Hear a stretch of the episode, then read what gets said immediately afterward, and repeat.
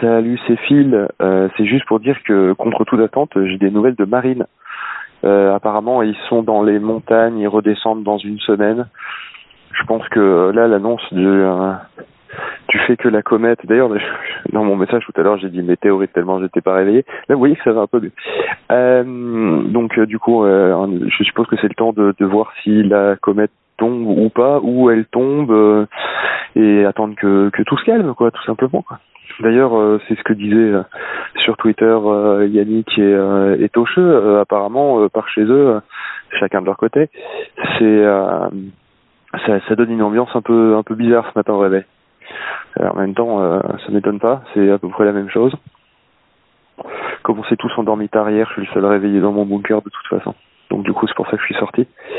Et encore une fois. Et, et donc du coup, là, j'avoue que ben tout seul face à pas savoir si je dois réveiller le groupe ou pas. Parce que bon, je vais quand même pas les réveiller pour leur donner un faux espoir.